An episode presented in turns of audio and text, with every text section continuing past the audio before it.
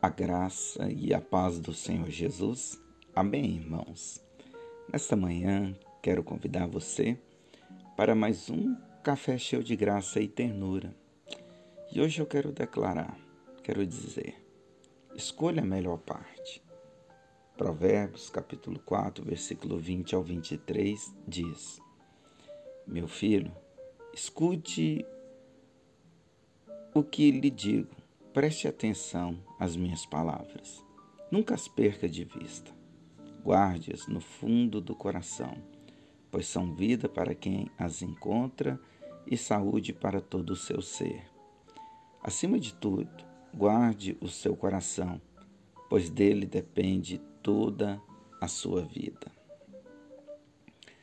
Sabemos que nosso dia a dia pode ser definido por partes como a pizza, onde cada fatia representa os nossos afazeres, onde cada fatia representa um momento do nosso dia. Saber distribuir tempo para cada uma delas será importante para vivermos o melhor de Deus em nós. Todas elas são importantes e necessárias, mas dentre todas elas existe a melhor parte Vamos dizer que uma fatia representa a sua família, outra o seu trabalho, outra sua qualidade de vida, ou seja, o entretenimento, lazer, esporte, enfim. Outra a sua vida com Deus, a vida espiritual. Como disse, todas elas são importantes e necessárias mas uma delas tem o poder de influenciar as demais, concedendo vida. Certa vez, lendo e meditando em um livro que me marcou muito, no qual era biográfico de grandes homens de Deus, que no seu tempo marcaram sua geração. O livro chama Heróis da Fé. Recomendo a leitura. Dentro de cada história todas eram marcantes, mas foi marcado pelo testemunho da vida de George Muller. George Muller, que viveu em 1800, cuidou de cerca de mais de 10 mil órfãos, no total em seus cinco grandes orfanatos, mas ele nunca permitiu que sua enorme responsabilidade o afastasse da palavra de Deus.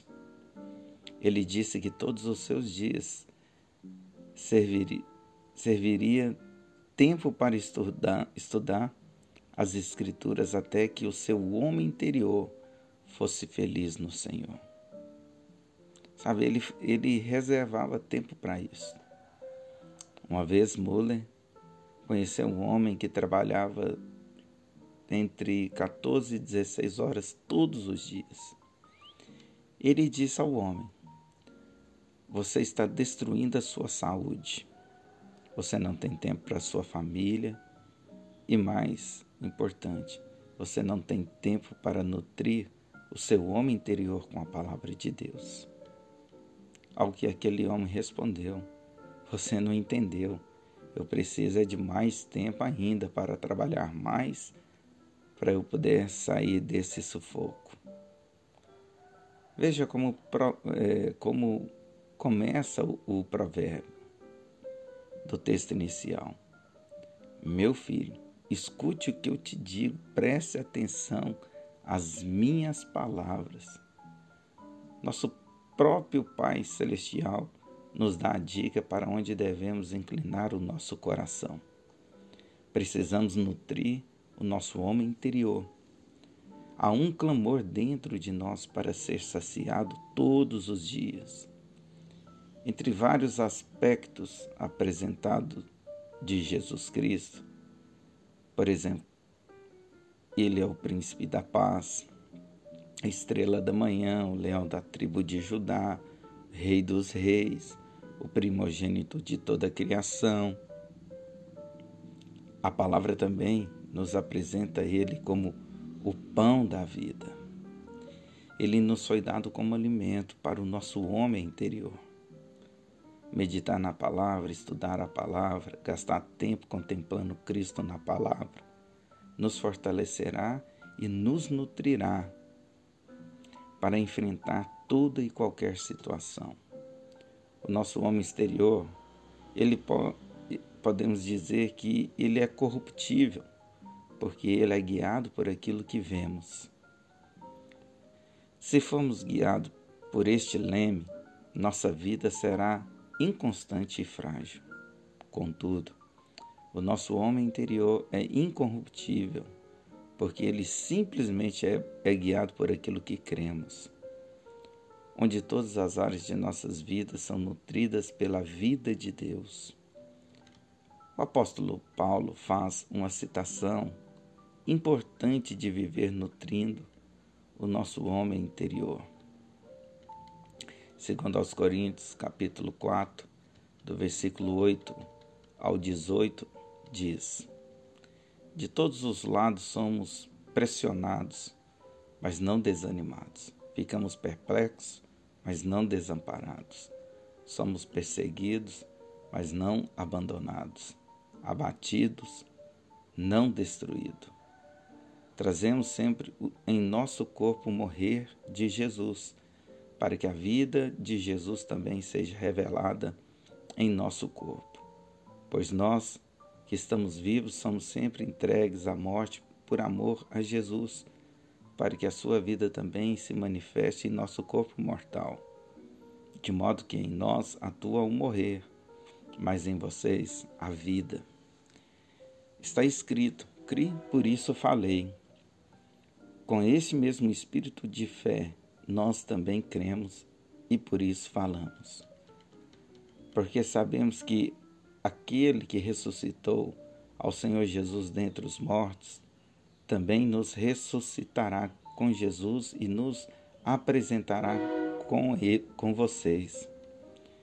Tudo isso é para o bem de vocês, para que a graça que está alcançando um número cada vez maior de pessoas faça que transbordem as ações de graças para a glória de Deus.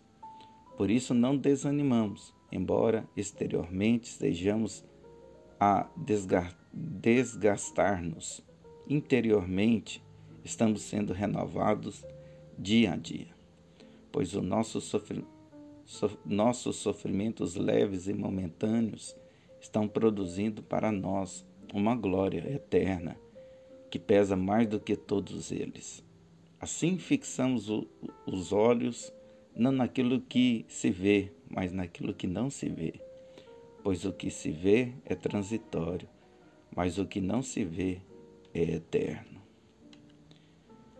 Estamos sujeitos a todo tipo de adversidade na vida.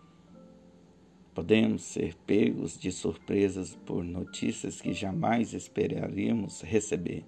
Veja bem, nunca imaginaríamos que poderíamos passar por uma adversidade como esta. Todo o planeta paralisado por uma praga como esta, levando o mundo inteiro para um caminho de, do caos. Contudo, se inclinarmos o nosso coração para aquele que é a fonte de vida, nós veremos essa fonte nos fortalecendo e nos sustentando até mesmo no dia mau. Tudo que você recebe no momento de meditação, contemplação de Cristo na palavra, resultará em um renovo, como o orvalho que desce todas as manhãs. O que vai levá-lo a não desanimar e sucumbir nos momentos de pressão não é a sua capacidade de resistir naturalmente, mas simplesmente crer que o verdadeiro alimento é Cristo e por, por ele você viverá alimentando todos os dias.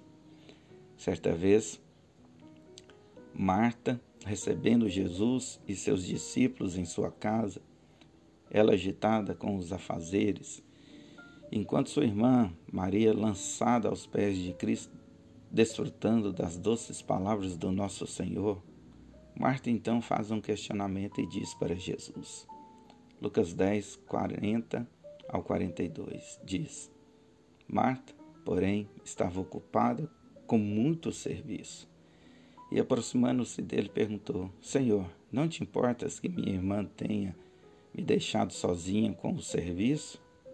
Diz-lhe que me ajude.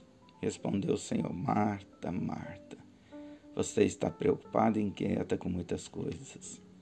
Todavia, apenas uma é necessária. Maria escolheu a boa parte, e esta não lhe será tirada. Escolha a melhor parte, desfrute dela e viva uma vida completamente cheia de Cristo. Sendo assim, você viverá sob pena de uma vida nutrida e fortalecida no Senhor. Para encerrar, quero que você medite neste provérbio e declare na sua vida que a força do Senhor levará você a superar e nutrir o seu homem interior, preparando-o para todos os momentos de sua vida. Provérbios 4, 18 diz: A vereda do justo é como a luz da aurora, que brilha cada vez mais, até a plena claridade do dia. Creia na bondade de Deus e veja como a luz deste amanhecer e os seus caminhos brilhando sobre o favor de Deus dia afora. Lembre-se, você é grandemente abençoado, altamente favorecido e profundamente amado. Pastor Luiz Fernando. oração do dia.